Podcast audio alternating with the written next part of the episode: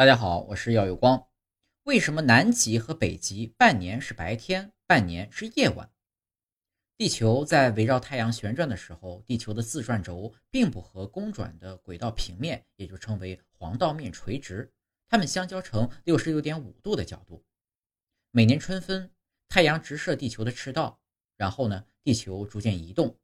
到了夏天，日光直射到北半球来，过后呢，到了秋分。太阳在直射赤道，到了冬季，太阳呢又直射南半南半球去了。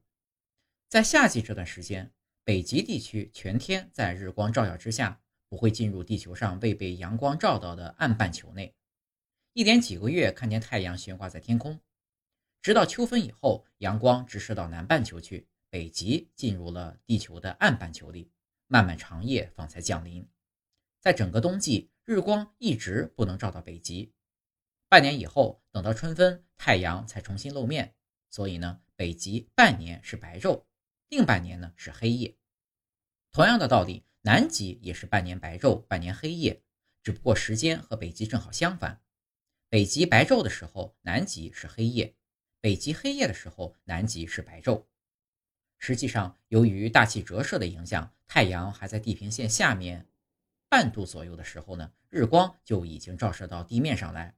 因此，北极在春分前两三天，太阳光就已经照到地面了；而秋分之后，也要过两三天，太阳才完全隐没下去。